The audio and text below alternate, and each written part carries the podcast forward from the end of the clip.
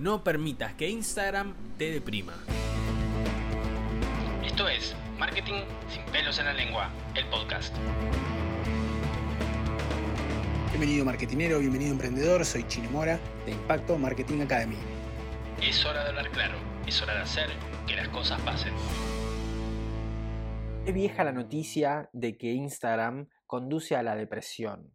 En todo el mundo se han hecho diferentes estudios con grupos de personas de diferentes rangos etarios y en todos los casos Se observa una tendencia a la depresión. después de utilizar asiduamente la red social. Vamos a ver de qué trata esto y qué tiene que ver con nuestras marcas. Las primeras cuentas virales en Instagram mostraban a personas felices, rodeadas de una perfección absoluta, belleza, felicidad, viajes y lujos. Este esteticismo social tendría una consecuencia nefasta para las personas que usamos esa red social, la depresión.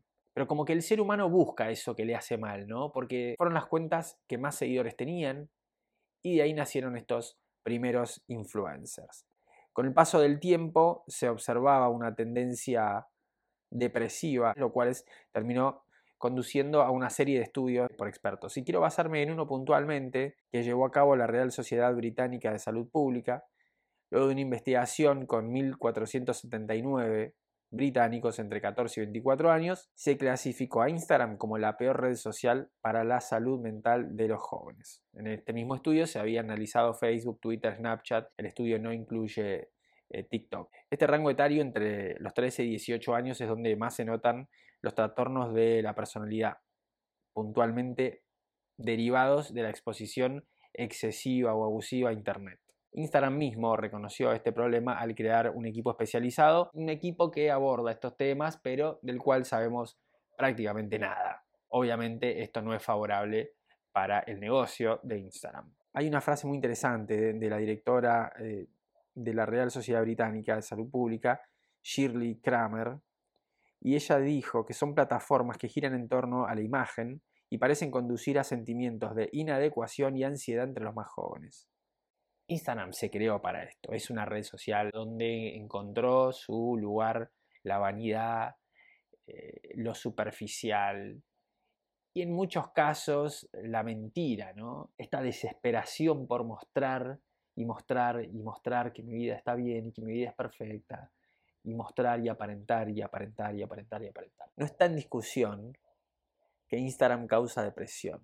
Quizá conozcas un amigo, una amiga, alguien que en algún momento dijo, cierro mi cuenta, me cansé, no quiero saber más nada. Esta saturación de lo superficial, de no doy más, no puedo seguir el ritmo. Pero este no es el tema del podcast. El tema es como dueños de marcas que estamos hoy en Instagram, también nos puede pasar esto. Si estás iniciando en redes y hay una gran cantidad de cuentas, como nunca antes hubo, y el último informe global de redes sociales arroja un crecimiento de nuevas cuentas de un millón por día. Quiere decir que una nueva cuenta que hoy se suma a las redes sociales compite contra millones de cuentas que están posicionadas hace muchos años, otras hace poco y otras hace muy poquito, pero se encuentran contra todo eso. Entonces, lo primero que debemos saber es que va a llevar mucho tiempo construir una comunidad en redes sociales porque está saturada. Entonces, en un entorno saturado, donde la cantidad de usuarios o el público es el mismo, la atención se divide. Y si la atención se divide, quiere decir que hay menos espacio para tus contenidos.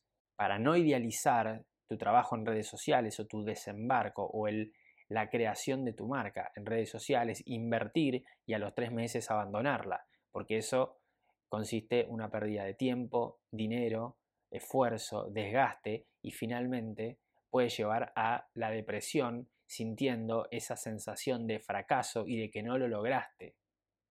¿Por qué todos lo logran y yo no? ¿Por qué todos venden y yo no? ¿Por qué todos tienen miles de seguidores y yo no? Y volvemos a este mismo punto del que hablamos al comienzo, como todos los usuarios que vemos esas vidas perfectas rodeadas de lujo y yo no.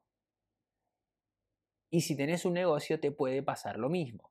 Por lo tanto, es importante que podamos, entre todo el ruido que nos rodea y donde nos dan tips e indicaciones para crecer y para explotar y para aumentar las ventas, tenemos que pinchar ese globo, hay que pincharlo, porque es una mentira. Construir un negocio lleva mucho tiempo y no tiene que ver con una cuenta en una red social. Ahora estamos hablando de Instagram, pero cualquiera que sea esa red social, no consiste en sí mismo en un negocio. Construir un negocio implica desarrollar todos los aspectos que constituyen un negocio, no solamente el manejo de una red social. Esta idealización de viralidad, de ventas infinitas, nos puede llevar a tomar decisiones equivocadas.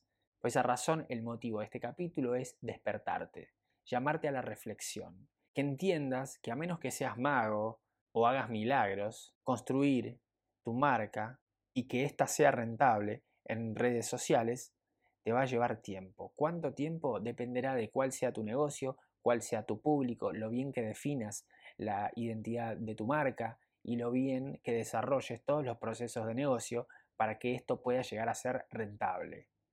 Entonces no tiene absolutamente nada que ver con subir algunos reels o carruseles o hacer videitos sin mostrar la cara. Un negocio es la suma de muchas partes, unificadas por una misma visión y un mismo concepto y una misión que integra todo lo que hace y que le da la razón de ser. Entonces no idealicemos, no pongamos todas las expectativas en un canal, en una red social, cuando hoy para poder construir un negocio en el entorno digital lo que se debe hacer es construir un ecosistema de marketing. ¿Qué es un ecosistema de marketing? Básicamente es lo que hace que tu negocio en medios digitales esté vivo. Es el entorno, son las redes sociales, es la publicidad, es el email marketing, es un CRM, es, es chatbot, es tu blog, es tu página web, es tu e-commerce, etc. Todos los elementos, herramientas y tecnologías del entorno digital que vos utilizás para poder crecer y desarrollarte. Así que si sos de los que piensa que en uno o dos meses de abrir su cuenta en Instagram va a explotar, va a potenciar, va a llevar su negocio al próximo nivel y todo eso, despertate. Y recordá que Instagram es solamente un canal más de comunicación. Y no te compares con el resto porque nada tiene que ver una cuenta que tiene de un influencer de 3 millones de seguidores con un negocio que vende zapatillas no puede pretender tener 3 millones de seguidores. Todos los días me encuentro con gente que hace esa comparación totalmente descontextualizada y carente de sentido común. O que una constructora que se abre un Instagram, como me ha pasado, me diga, los pibitos de 12, 13 años tienen un montón de seguidores, ¿cómo mi constructora no va a tener un montón de seguidores? Por Dios, ese nivel de cuadradismo mental es el que tenemos que descartar y utilizar más que nunca el sentido común para analizar, tomar decisiones coherentes, centradas y no socavar las posibilidades de crecimiento de mi negocio comparándolo con algo que no tiene absolutamente nada que ver. Vayamos a nuestro ritmo, entendamos cuál es nuestro negocio, construyamos una marca, conozcamos a nuestra audiencia y a nuestros clientes. No permitas que el ruido o todo lo que se aparenta en redes sociales te afecte de manera negativa. Estamos en un contexto muy complejo a nivel económico, a nivel político, a nivel social. Por lo tanto, es más importante que nunca que estemos concentrados. Trabajemos de manera ordenada y entregando el máximo valor posible a aquellos que son nuestra audiencia, nuestros clientes. Si te gustó el programa, suscríbete para no perderte ningún episodio. Me encontrás como marketing.mora en Instagram. Te espero cada semana en Marketing sin pelos en la lengua, el podcast.